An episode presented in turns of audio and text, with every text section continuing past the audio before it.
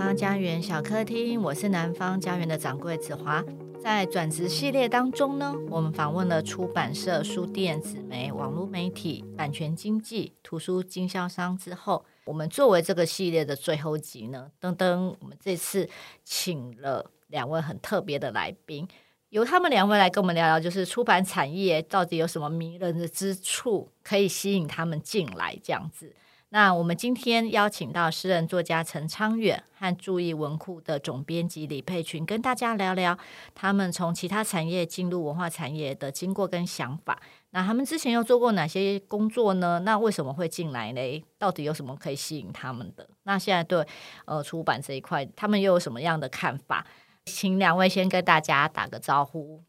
大家好，我是佩群。大家好，我是昌远。诶，我们先来先问一个好了，你们怎么认识的？因为佩群是出版人嘛，那昌远是诗人，然后昌远当然我们可能三个人有共同的，就是因为我们都是属于独立出版联盟，因为昌远的诗集是在逗点出版的，对。然后我跟昌远其实之前是在台湾文学奖定点奖。遇到，因为那时候他他有得到金鼎奖跟贝雷奖，然后我们家的诗人就是蔡香嫩老师，他也是就是日光绵羊有得，所以那次是我第一次遇到长远。那佩群呢？你有记得是什么时候吗？任明信的诗集的座谈会，在高雄三语书店。不是那一次，不是那一次，是明信跟那个蔡林森，那时候是蔡林森的分享会。蔡林森的分享会第一本。第一本，嗯，杜杜斯妥也夫科基。在三余的时候，然后那一天刚好是呃明信跟他对谈，然后他很奇怪，就是明信一直要硬要念昌远的诗。啊，哎、欸，可是那时候昌远还没有出诗集嘛，对不对？对，还很久之前，好久好久以前，对，所以其实昌远他算是我现在目前在文化工作圈里面第一个认识的人。哦，对，那应该是很早，二零一三年还一三年左右有，但是其实都没有在联络。反正就那时候不知道为什么，反正就是那一场之后为什么会认识，我真的不知道。我觉得昌远的表情还蛮有趣的，我也不知道，因为我现在回忆的片段是我去高雄三余书店参加诗集的一个座谈，然后台上是任明信，然后我是坐在。我是站在最后面，然后我的左边就是佩群，这样，然后就打了一个招呼。我也不知道你为什么要跟我打招呼，这样，然后我就是因为我高雄人，就是哦，有人跟你点头或眼神交流就点头一下这样子啊，真的吗？对，哦，所以是我先认识长远，然后哦，原来如此，我我以为我们是在那个蔡林森那一场就认识了。但是就不知道为什么，因为我也不认识蔡林森，也不认识任明信。然后那一次是我第一次去三余。哦，所以是三余书店，就是让你们就是搭起了这个友谊的桥梁之类。我以为是蔡林森，如果是蔡林森，所以我在想说，哎，那蔡林森就是我可以广告一下嘛？明年我们要出他的诗集，先广告这样子，逼他要出。那我们回到正题啊，就是在进入出版产业之前，你们做过好像蛮多工作的。那因为昌远的诗集里头，工作记事写到，就是有提到你曾经在那个报纸。报纸的呃印刷技术员在时报嘛，那我以前也待过时报，很短嘛。对，那呃，就是你们有做过哪一些工作，可以分享一下吗？到底做过哪一些工作？那当然，我们等一下就会再问说，为什么什么契机让你们进到这个行业？我不算做过非常多的工作，这件事情是让我蛮后悔的一件事情，因为我刚开始工作，我第一份工作是在银行的卡债。催收专员做电话讨债的，然后后来就是不做了之后，因为薪水只有一万八到一万九，所以我就跟着我的舅舅去做出工。因为我舅舅是包工程的，我就算是做个出工这样子，又做了大概一年之多，又进又决定换工作，然后塑胶射出成型厂做三天我就跑掉了，然后才看报纸找到了中国时报印刷厂的工作。那这一做其实就做了十年。那十年间我就没有再换工作或做其他的兼职，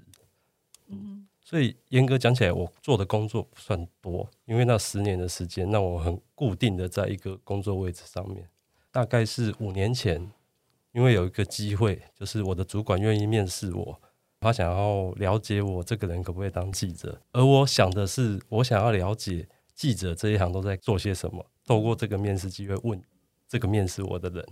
那因为这个面试通过的关系，我才得以从高雄到台北来当文字记者，做人物专访啊、专题报道这类方面的工作。嗯哼。所以你文字呃，这个还是在时报吗？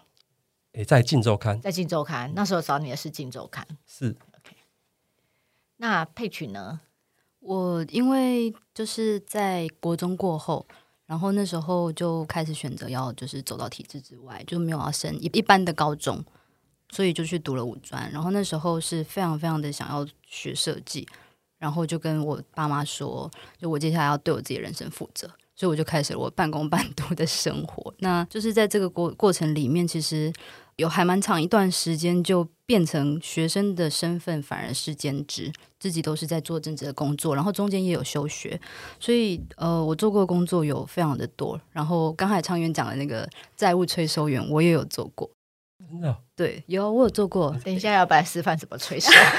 男女看两个怎么？男生女生的方式会有点角色不太一样，对不对？对对对对。所以一开始其实，在你都还没有任何的专业之前，其实做的也是那种没有门槛的服务业啊、餐饮业啊等等。那后来就是。呃，比较有一些工作经验之后，就会转往去更比较深的，像门市类的啊，百货公司。那有一些比较特殊的是，像网咖，然后洗碗工，还有一个新新成屋的那种清洁工，我都有做过。工厂也有。后来有大学之后有专业，就会开始去接一些可能专案工作啊，然后老师的 TA 啊。因为我大学学的是那数位内容，所以就是学了蛮多可能影像啊，然后城市啊、设计啊等等的，，bra bra。所以后来也有去自己接一些纪录片的剪辑工作。那最后一个在出版之前的工作是在一个协会做专案企划。哎，所以你的经验真的很多哎。嗯，那我们先来先示范一下，还是最后再来说好了，没关系。对啊，我想要问一下，就是说，哎，你们这么多工作，那刚刚昌远这个部分啊，我是觉得，哎，在。硬要说跟文字有关系，真的是《中国时报》的印刷技术员这样子。可是其实它是一个，我们知道它是一个很嘈杂的环境，是对。然后呃，其实它的那个工作压力非常的大，因为你要赶着在那个时间东西印出来，就是你们应该是最后一关。就是说，可能记者们可以拖稿，可能因为今天有什么重大事件，还可以拖拖拖拖。可是你印报纸出来的时间还是一样的啊。你要在一样的时间、固定时间送到各个地方去，所以说那个是一个很高压的一个工作，是对对吧？可是你看，像你之前刚刚提到那几个工作，其实跟文字其实没有关系。那你可以跟大家分享一下说，说像你怎么会想到说，当然你是说五年前的时候，一个因缘际会之下，让你就是呃转职，你也很好奇记者做什么。可是这样的身份的转换，其实。你那时候有想到会很他会很害怕、很担心吗？当时是希望能够换个环境，所以基本上不害怕、不担心。好像还是的确有，但是我那个时候我的私人朋友王志远就跟我说，大不了就是三个月试用期结束，你被砍掉，那你就是再回到高雄，再回到工厂去当技术员嘛，就这样而已嘛。那我想想说也对，这样那时候也不知道要怎么做记者。到底要具备什么样的职能才能当记者，完全都不清楚。嗯，那我会进印刷厂，很大的原因就是因为我喜欢写诗，然后也喜欢读报纸的副刊。所以当我看到报纸上有印刷厂在征人的时候，我第一件想到就是我可以一边工作一边看报纸，这不就是某一种富裕的生活吗？嗯，啊，当然进去之后完全不是那一回事。工厂嘈杂的环境，你必须要戴耳塞。你必须要接触有机溶剂，有机溶剂会让你的会侵蚀你的双手。印刷机在转动的时候，如果你没有好好保护自己的话，你的手也可能被卷夹到，其实蛮危险，而且又是大夜班。对，嗯。所以其实我想知道是说，你刚刚有提到是说你很喜欢写诗，然后呃，你你也喜欢就是借由这样的工作，你觉得你可以比所有的人更早阅读到这个副刊里头的文字。嗯，其实像这样的，因为我们知道，就是呃，报纸的印刷技术员来讲，因为他的工作时间是晚上，应该是说凌晨，凌晨就是我我如果没记错的话，应该就是呃十二点多一点多。对，简单讲、就是、一直到一直到呃可能四点多这样。是简单讲就是晚九早五。晚九早五。嗯，然后记者发稿的最后时限是凌晨一点半。对如果有重大事件、重大灾难的话，可能会拖到两点。嗯、那你必须要在一个半小时内把那些报纸都印完。通常记者的稿子越晚下，我们在工厂就会感觉到压力有代志发生啊。对对对对对，因为呃，一般来讲，因为我自己。就是干过记者，我也是在从事。然后我记得我们就是到最后就是，哎，最后一篇稿子过去大概就是十点半这样子。然后等到接到主任、采访主任说 OK 了，然后你就觉得哦，终于今天结束了，就是那种心情很可怕。然后你又是我们的最末端，而且是最重要的，所以我所以我就想说，在这样的高压环境底下，就是你因为你说你很喜欢写诗，可是你怎么样去维持你的？创作，或者是说那已经就忝了呀，你知道不？就是已经累得要命了，然后你怎么还可以去转换？因为你知道吗？这种东西转换其实是很难的耶。我也不相信你在那个高压工作底下这些情况。哎，我现在有一句诗这样跑出来，可能 maybe 有啦，我不知道你呢。其实常常有哦，真的啊。刚刚提到要等待记者发稿嘛，哼你在那边等待就是没事做的状态，没事做的状态就是你可以去想东想西，尤其是你机器已经在那边等了。你就是站在那边等而已，那等的时候有个诗可以想也不错。然后机器运转之后，当它稳定、正常的在印刷之后，你只需要提防有意外发生，嗯，也许是故障，也许是墨控量不稳定。当印刷机稳定的时候，你也是没事干。这个时候又是让自己东想西想的时候，在这种时候很容易去想出一些诗句出来。所以其实十年，你应该说，应该是说十年就孵育成了这本工作记事，可以这样讲吗？算是。对啊，因为十年时间很长诶，用这样十年的时间在这样子高压的工作底下，然后不断的去把这个生活真正的劳动的一个心情，把它换转换成文字诗句，把它写出来，我觉得这还蛮特别。那佩群呢？佩群，你看你做过这么多的，你真的工作真是有够多。真的是什么都有哎、然后其实我觉得这些工作其实呃对年轻人来讲可能就是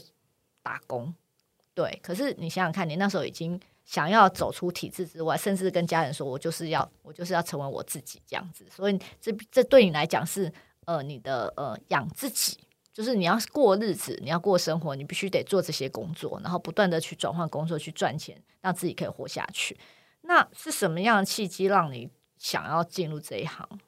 我觉得我会过这样的生活，其实有一点，呃，应该是鸡生蛋，蛋生鸡的问题。就是我就是很向往文化产业，所以才会变成那个样子。因为其实我们家没有那个环境，然后也没有那个资源给我，所以那时候我其实，在要去读设计的时候，想得非常简单，就想说学费就学代码，那我只要赚我的生活费就好。可是没想到那个。呃，你读任何跟文化艺术相关的东西，就是那个材料费很可怕，很可观。所以那时候其实我五专读了两年就休学，对，因为我那时候最多是同时兼了三个工作，然后又呃有学校的，就是又是正职的学生嘛，所以那个人家设计系的学生就是晚上就是熬夜工，熬夜在赶赶作业，所以我那时候常常一个礼拜连合眼都没有合眼过，反正身体就。搞坏了，我那时候就是开始头发开始掉，然后掉非常多，然后情绪也变得非常不好，对，所以身心状况都不好，所以呃后来休学，然后有一些重新思考人生的路径之后，可是我后来还是忍不住我自己很想要做内容跟文化产业的这个路径，还是在大学的时候又重蹈覆辙，又让自己过得很惨一次，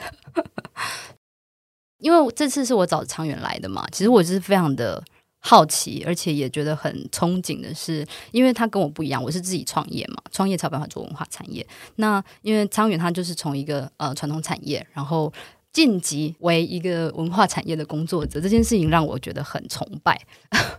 对，因为其实像我们这样子做比较基层工作的人，我有看过也蛮多人，其实对文化产业都非常的有兴趣，但是是不得其门而入的，因为。知道就是那一个呃文化的知识背景的阶级就是不一样，所以刚才听到昌元，我就听到一个很关键的事情，就是他真的非常专注在他自己喜欢的事情上面。对，那所以我，诶，我我现在就要讲了嘛。所以我觉得我自己有机会可以做到，就是文化产业这件事情，其实除了运气之外，还有另外一件事情，是我对这件事情好像就是我已经花了那么多的时间跟力气，虽然一直在走错的路跟做错的选择，可是我好像没有脱离过我很渴望这条路这件事情。所以一找到机会有人来的时候，虽然那时候我很害怕，因为毕竟是从一个就是打工仔，你知道吗？就是就是一点一点一点的钱赚的人，突然要去当一个创业的老板，而且还是在这么的没有利润的产业里。诶，像佩珣刚刚说你是向往文化产业，那昌远是他自己对很喜欢文学创作嘛，写诗。我想知道说，在还没在进来之前，出版产业对你们来讲是什么？因为刚刚佩群有提到说，大家觉得好像是。出版界好像刚刚一群，就是你知道吗？也也不能说象牙塔顶端啦，就是至少好像就是至少你要有一定的什么，就是给他赋予一个好像有一定的门槛，这样子是很难进去的。那你们那时候还没有进来这边的时候，你们会觉得这是一个你们想象中的文化出版产业是什么样子的？我的想象是非常神话而美好的，因为我都看的都是报纸副刊，报纸副刊上会谈作家跟编辑的相处。民国七十年代、八十年代那个时候，印书跟印钞票差不多，一本书可以二十刷、三十刷，十几万本那样子的时代。可是，当我慢慢了解之后，我发现那不是这样，而且我必须要点明一点，就是我们目前对于文学编辑的专业信赖度非常的不够，很多作者甚至出版社不太信赖编辑本身的专业能力，我觉得这是很可惜的。如果我回到民国七十年、八十年，当时的编辑在帮助作家出版书籍的部分，其实是帮了很多的忙，只是他们被隐没在那些作者的名下而已。所以我一直抱持着对文化产业美好的幻想，但我也一直知道这是个赚不了钱的行业，也因此我一直没有想要出诗集，因为我知道我出版诗集卖不掉，然后。给编辑造成负担，给出版社造成负担，也可能会对我是一个重大打击，所以我一直没有想要出版诗集，一直是到投稿得了奖，我才顺势出了诗集。嗯，嗯，那配曲呢？就是因为我过去的生活真的是，因为我自己也不会社交，不爱社交，就是不会去参加群体或什么的。然后可能也在喜欢文化产业这条道路没有很专注。所以我刚才讲那个蔡林生的那一场活动啊，其实我是因为那时候我在那个高雄空大上文化艺术系的课，然后那有一个老师好像刚好是那里的股东之类的，然后他就推荐这个地方，就那一天就刚好去看，才知道就是哎，原来诗人是活着的。对，就是真的是非常外圈外圈外的人。对，我好想知道圈外人知道诗人是怎么的，不是活着，难道是？就是有一个像刚才昌元讲的那个神话的想象，是我觉得其实不会去多想这件事，因为其实呃，我是走到在做编辑、在做出版，才知道大家对于呃这个产业里面的人在看书跟普通读者是差很多的，因为我自己是阅读习惯。蛮多的人，可是我从来不会去记书名，然后也不会记作者是谁，然后也不会就是像所有的可能我现在身边的人在聊书的方式，甚至我们看电影也都不会记，对，只会记啊那个谁演演的这样子，所以很少是真的会把这些东西有脉络的记下来，那就是一个很填充自己的一个兴趣这样子，嗯，对，所以对文化想的想象真的是。进到这边来之后，才发现哇，这个是完全不一样的世界。但我觉得有些本质还是不变的。文化产业，他们对于文化、文学、艺术，他们有一定的知识跟品味，所以他们在适当时机点可以带领这股潮流。虽然说现在网络的干涉很严重，所以那个方向又不一样，但是我觉得本质还是不会变的。嗯哼，那我想要再问你们，就是说，这个你们之前的工作跟新，就是。这跟你们之前工作在心境跟现实面上面有什么落差吗？毕竟出版是一个夕阳产业。那刚就是昌远也提到说，哦，我那时候其实也没有想要出诗集，我们怕就是对不起编辑，然后对不起出版社这样子。对啊，因为大家也知道说，你没有看，没有办法，真的是就是依靠版税去过日子。生活吧。那呃，其实相较于之前的工作以及之后，因为毕竟我觉得之前你们做的工作，虽然说薪水真的是低，可至少维持一个基本的生活。可是我觉得作家的版税这件事，就是现在我们真的我们自己也给作家版税，我们都觉得说天哪，你就是可能花就是嗯，可能是半年或一年写出一本书，那你的版税。天啊，才可能拿得到几万块，可能呃四万五万这样子。那你想想看，四万五万，可能对其他财来讲，可能是一个月的薪水，甚至是半个月的薪水这样。那嗯，就是你们真正进入这一行之后，你们觉得说，哎，在心境上跟现实面，你觉得它是不是有一个落差？然后你们怎么样去去调整这样的一个落差？对我来说是这样，因为过去的行业里面其实确实比较容易有利润，然后赚钱，而且它其实属于劳动性的工作。就是对我来讲，就我很喜欢。我那时候很小的时候，其实有想过，就是我不想要用我脑袋帮别人工作，因为我就觉得，就是劳动完之后剩下的精力是我的。但是因为我刚才有说，我把我的学习的历程拉得很长嘛，就是说我自己对于知识这件事情的渴望是大的，所以进到文化产业，虽然我目前过的是比过去任何时候都还要辛苦，可是我就把它当成是补习费，因为我觉得在这个产业里面，它最好的事情就是你在做任何事情都好像在学一门新的专业，而且过去的工作相对于简单，它真的就是你很快有经验，然后也。有一些资质，其实很多工作都可以融会贯通跟上手。那当然，做出版这件事情，编辑本身在做整个流程、技术端的东西，当然没有问题，很容易上手。可是，当你要进到你怎么样把它做到有品质的东西的时候，那你就会远远的发现，过去的所有的技术面的训练都是不够的。那那个深度，你要怎么去填充？要怎么样子去累积？这个是从其他行业跨到这边来最需要挑战的事情。嗯哼，对，所以我在这一部分其实是这几年花最多功夫的。所以你的学费非常的贵，超贵，比大学学费还要贵，几百万。那昌远呢？其实呃，作家其实只是你现在的目前的一个身份，然后其实你自己本身你也主要是呃，就是呃记者，就做人物专访。那呃，其实人物专访记者在传媒这一块，其实它也是文化产业的一部分嘛。那呃，你觉得如果以作为一个创作者来讲，你觉得你怎么看待我们现在的这个文化产业？我在离开印刷厂之前，其实在里面待就可以感受到，大家已经不看报纸了。所以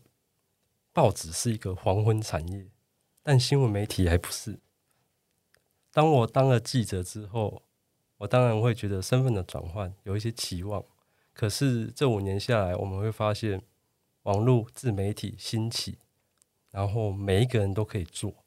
甚至有可能做的比新闻媒体更好。甚至我甚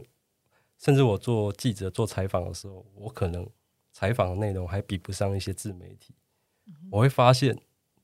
会不会连新闻媒体也可能是一个黄昏产业？它可能不会现在消失，但可能十年、二十年，它会慢慢的被减弱它的力量，嗯，只留下最专业的那个核心部分。所以我自己是有一些期望破灭跟打击，尤其是我的资质不好、笨、学历又低的情况下，我要能够成为非常专业的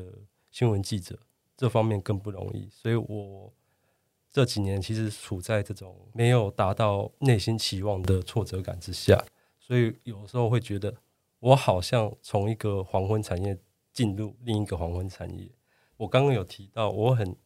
后悔没有做非常多的工作，比如说像佩群一样工作经验那么丰富或跨领域，因为我觉得我换了一个行业，然后每个行业都做很久的情况下，我的适应力跟我的创意发想真的没有办法那么好，这会是一个很大的缺陷。所以我反而是觉得有一些长辈们喜欢指责年轻人一直换工作三分钟热度，我都觉得那不合时宜。因为在这个时代，频繁的转换工作，或许会是一个增加自己适应环境的能力。我觉得文化产业也一样的，尤其文化产业又需要非常多的刺激，非常多的角度跟观点。那如果你的本身经验丰富的话，那对从事这一行是有帮助的。嗯哼，那我想知道，在创作上面，对于你在做人物专访，因为你知道，像因为我是干过记者嘛，然后你知道，记者要经过呃长期的积累之后，你才可能写专题，甚至做人物，可能写人物，然后写专题这样子。那人物切入的角度，其实是就是其实写人物写得很精彩，是要从不同的切入，就是看你是用什么角度切入这样子。所以我在想说，呃，像昌元你自己本身很喜欢阅读，然后你自己也喜欢创作，那。这个部分会不会对于你在采访人物上面有很有一些帮助呢？嗯，有，不过这也是我的痛处。我一直觉得我自己阅读的深度跟广度其实还是不够的，说起来就是基础不好。然后你在见识也不够的情况下，要面对作家、面对学者谈论比较深度的内容的时候，这会让我显得很吃力。而且其实还有一个期望值是，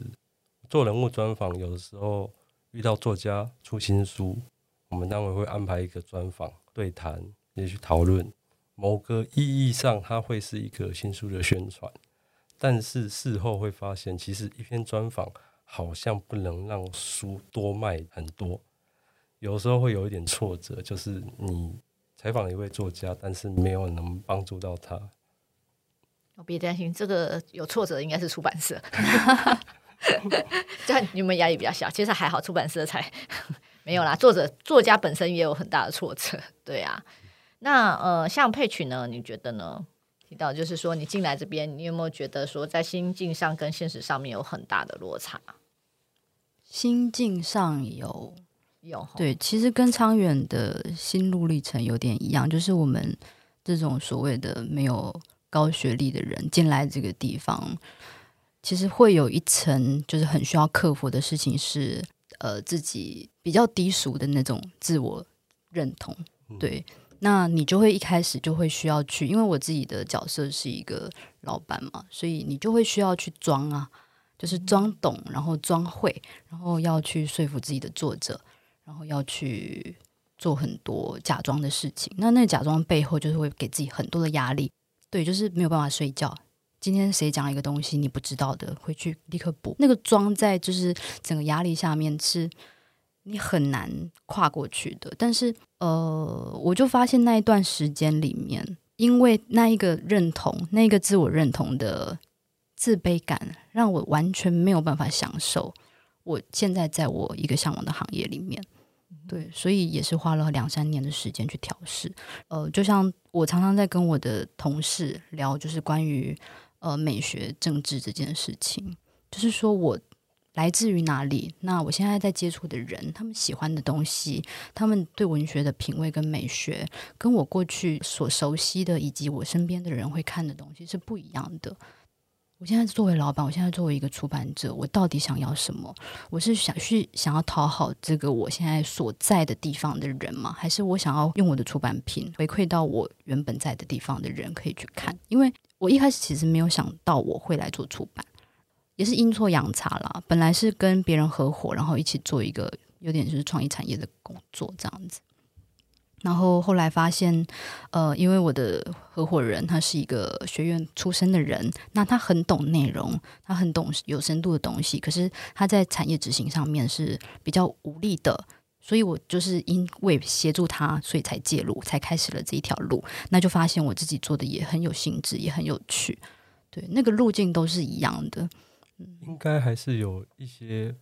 很有快乐成就感的时候吧。我们现在好像谈的越来越接近谷底哦，我应该要拉上来一点。对对对，其实我刚刚很想讲，其实之前我们就是在这个单元里头，那时候我记得联经的副总编辑易华有讲到说，其实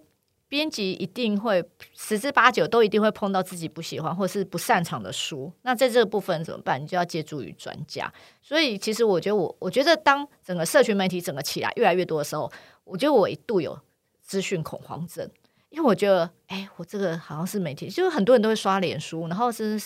大陆可能就微信这样，然后一一天到晚一直手机滑滑滑，你就觉得很怕你错过什么，尤其是当在媒体待过，对不对？长远，所以我就会觉得说，那是一件很恐怖的事。可是我当你觉得说，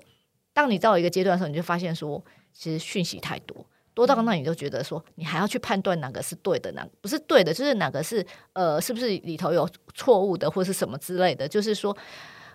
所以那种感觉就是会让你的生活或者是会过得很不舒服、很不愉快。所以我会觉得说，就出版来讲，我今天对什么的议题好奇，我就是想要去找这样这类的书。我觉得诶，可以做出这样的书，我不只是给我自己看，我自己享受阅读的快乐，我也希望同时推给读者。我觉得可能这样会比较，就是会在出版这个产业里头，我觉得会做得比较开心一点。当然，这是作为一个独立出版人比较任性的地方。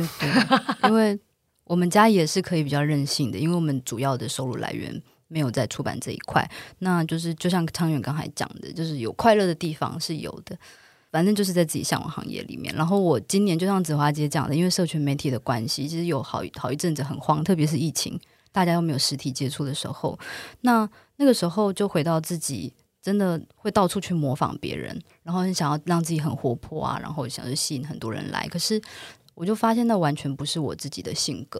所以直到这两年就是变得比较稳定之后，然后开始确定自己想要走的方向是什么，想要带出版品给谁看之后，开始安静下来。我知道我想要做的书是给谁看的之后。发现开始跟作者们有逐渐变成伙伴的感觉了，因为现在我现在接触作者，就完全就是会跟他们去谈我的理念是什么，然后我的世界观、我的价值观是什么，然后你告诉我我你的吧。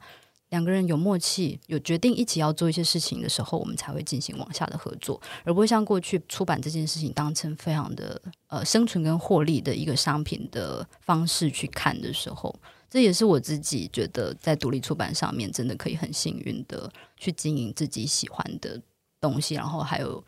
机会可以生存下来的很幸运的地方。那我想再问下一个，就是支持你们继续在这个产业里头继续努力的动力跟方法。听起来感觉好像曾经有想过吧，想要离开这个行业。有，那时候真的是因为疫情那一年就真的很明显，就是整个 整个销售量直接砍半。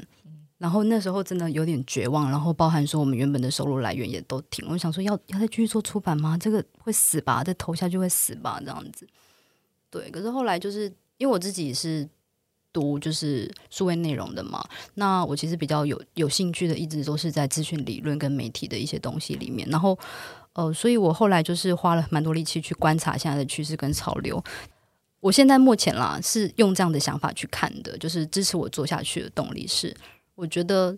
如果把它扩大成一个所谓的整个内容产业的上游来讲，那我就不会是把它当成是一个商品来做，而是而是把它当成是一个经营的目标。对，当然在自己的资金有限的情况之下，我还是可以看得到的。未来也许不管整个内容产业它需要什么东西，其实出版这一块就是编辑能够做出来的东西都是最上游的，它永远都会有存在，只是它能不能变现那是另外一回事。对，但是我现在目前是抱着这种期待，然后去找。跟自己契合的作者，然后开发作品的。嗯嗯，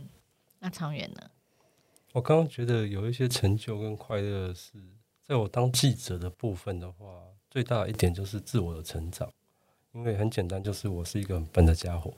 但是我可以跟许多作者、学者去讨论。也许我真的听不懂他们说什么，但是不管怎么样，聊过之后，我都可以学到一些东西。甚至也许今天是跟一个心理。咨商师询问某一个社会议题，但是他提供的资讯有可能也帮助到我自己。然后我觉得，就像佩群刚刚提到，他会跟作者有很多的交流，他会去观察这个现实状况、潮流的走向。我觉得那个过程中获得心得，就会变成自己的一部分。我觉得做记者也是这样子，就是我撰写的报道、采访的人物，他们提供我的资讯，最后也会成为我的养分。那我觉得这是相辅相成的。虽然说那个过程会蛮痛苦的，可是我会觉得啊，就是这样听起来，其实我觉得，呃，相较于就是一般可能就是他的工作的历练这么少，可是你们的相较之下，你们的历练非常的多。其实你们各种工作的历练，其实会成为你们，譬如说昌远你在采访人物的时候，你会更懂得用不同的视角，或者是说更能用一个同理心跟他们做一些对话。有的时候很难呢、啊。嗯，通常都是你先做好准备，这个受访者是需要有大量同理心的，你就要试着从这个角度去做准备，再去采访他。如果是比较临时的部分的话，你做不到那个准备的话，就会比较可惜。我觉得很多部分都是准备而来的。嗯，那像佩群，我知道你们家有很多的年轻的作者，所以你其实很多的这些经验，其实可以在跟作者，比如说作者在创作的时候遇到一个门槛或什么之类的时候，其实你可能一些很丰富的工作经验，也不是说说教，应该是说用这样去跟他们沟通吧。哦，我觉得那种服务业的工作经验，其实对于编辑是一个很好的资源，因为你会需要大量的接触人，然后快速的去做应变，然后同时你也有非常非常多的观察人的样本可以去做归纳、收集跟整合。也就是说，像你有时候在看小说的时候，你就很明确的知道这个角色有问题，那个角色不真实等等的。那其实他在面对你去观察作者他们现在。欠缺什么的时候也是很有帮助的。那因为我们家的作者都是偏向年纪比较小的，所以我也许在这一块上面哦、还有能力跟他们去做这样子的讨论。但是，嗯，年纪比较大的作家，我就因为我也没有经验，但我就是真的很爱说教。对，但是我我就很我就很喜欢，就是我就很羡慕可以像长远这样说话的人，因为你知道我有三颗心在九宫，就是一个骄傲的人。你是不是有时候要必须扮演长辈的角色啊？哦，我我常常觉得我自己很像个妈妈，子花姐应该也会这么觉得。对对对，嗯。哦，我我不用扮演长辈的角色，我要扮演的是无知的角色，请教的角色。我我非常喜欢这样子，因为我也很想要成为那样子的人。我觉得就是说，应该是求知的角色吧。你在看对面对所有的事情的时候，你就会觉得有一个动力跟欲望，想要去了解。我觉得这还蛮有趣的。那两位有没有想要给出版产业创业或从业人员的一些建议，还有必要的一些特殊技能？因为包括呃，昌远自己在做人物采访，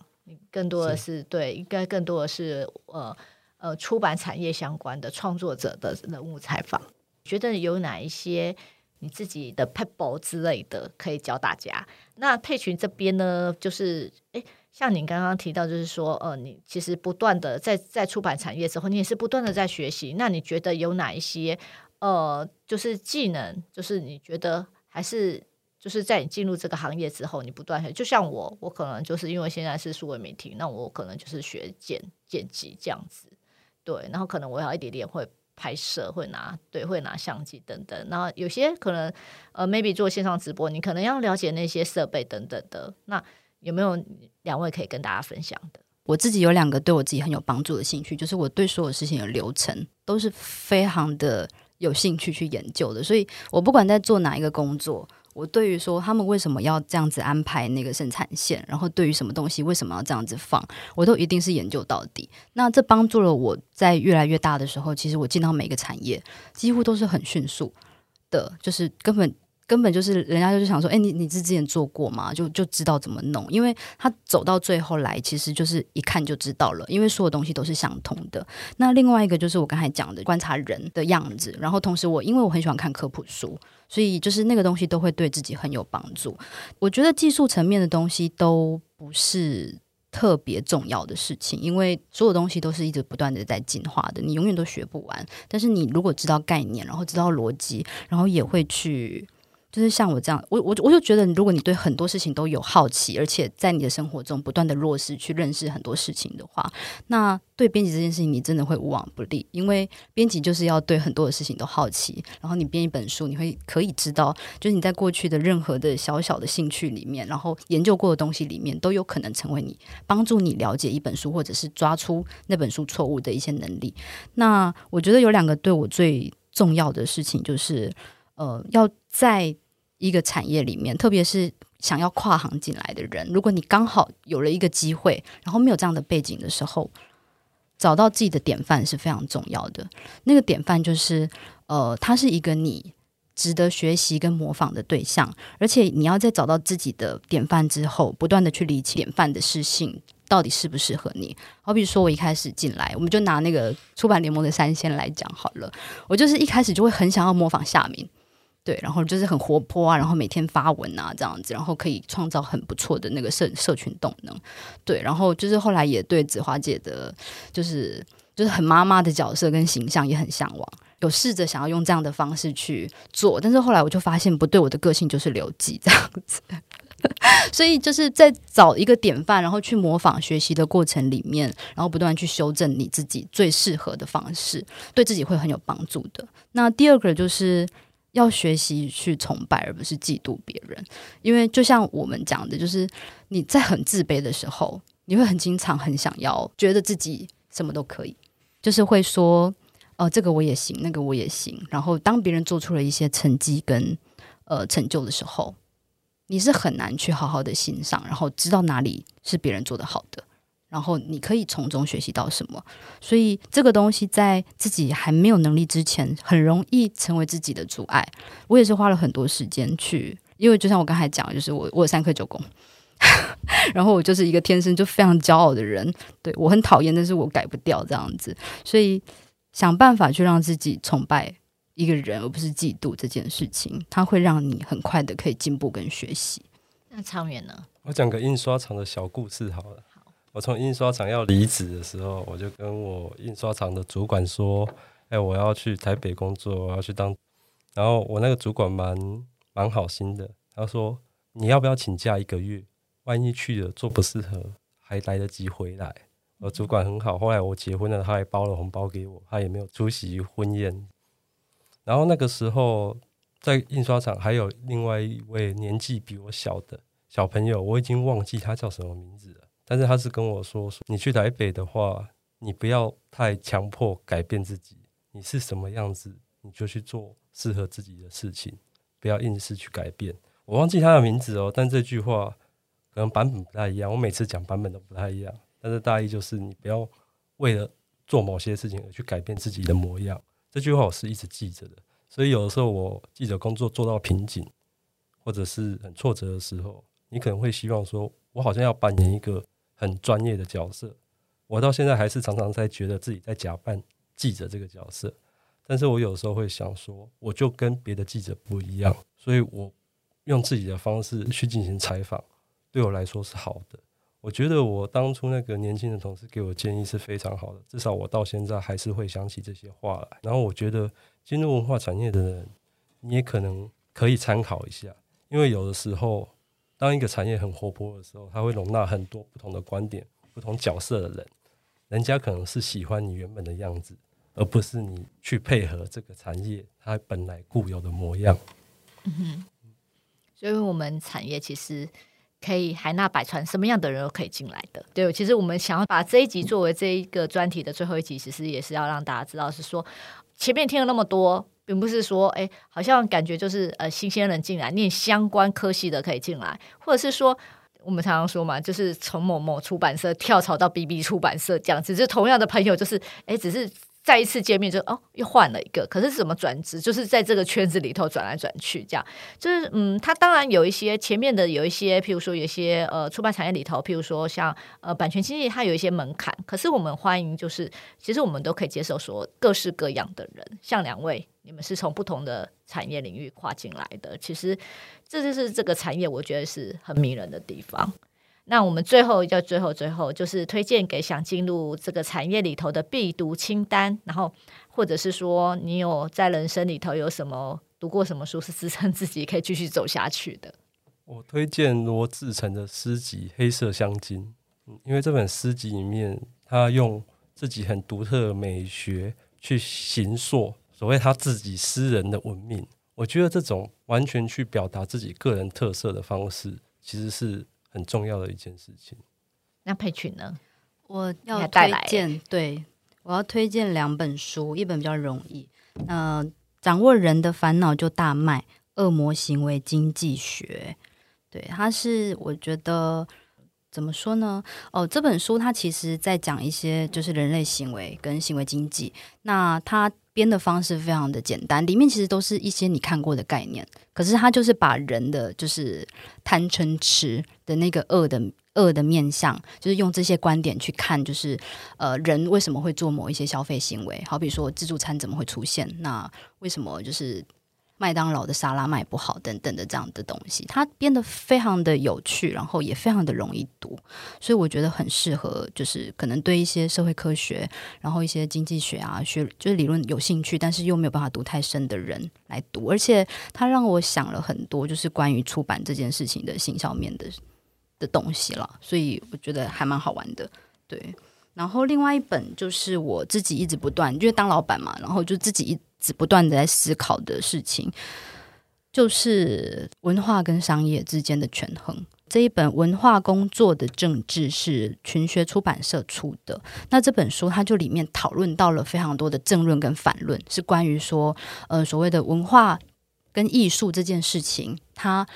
被商业化了之后，究竟它。是成为一个呃新的商业，还是商业因为艺术这件事情变得就是没有利益了这样子？所以它里面有非常非常多篇章都在讨论不同的东西。那我觉得，因为像最近近期就是可能这几年的风潮，就是很多人在讨论说艺术工作者、创意工作的酬庸问题，就是有没有要。就是不可以，就是免费公告啊，或什么之类的。然后也有那种，就是人家在讲自由工作者的呃工作形式跟模型。那他们是否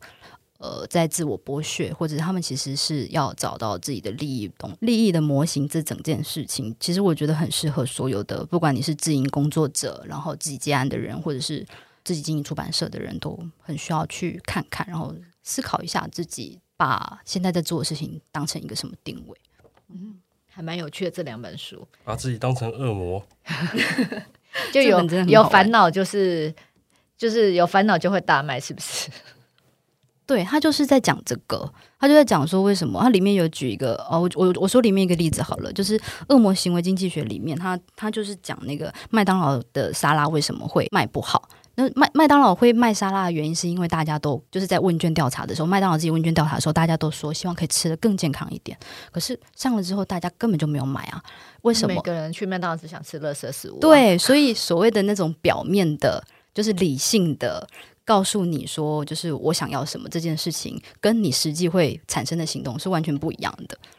对，所以，我们就是回到我自己，我自己看这个事情，在思考出版的时候，我在想的就是说，每个人都说他们要阅读，但是其实大家想看的真的是书吗？还是大家其实是想要看一些八卦啊、新产社的东西啊等等的这件事情？那如果是这样子的话，我要怎么看待我现在在生产的商品等等的？就是很有趣，你可以就是透过这种有趣的案例，然后来反思自己现在在做的事情。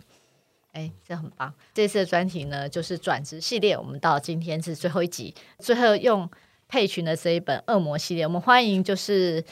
各种恶魔来挑战我们。好，就是我们要让大家知道，就是说，其实我们是不是一个高大上、一个好像有一个门槛的一个产业？我们欢迎大家可以进入这个产业。我们有梦想，也有现实，可以在这个产业里实现。那南方家园小客厅固定每周四更新最新讯息，请见南方家园脸书跟 IG。如果有任何想法，欢迎留言讨论。我们下期见，拜拜，拜拜，拜拜。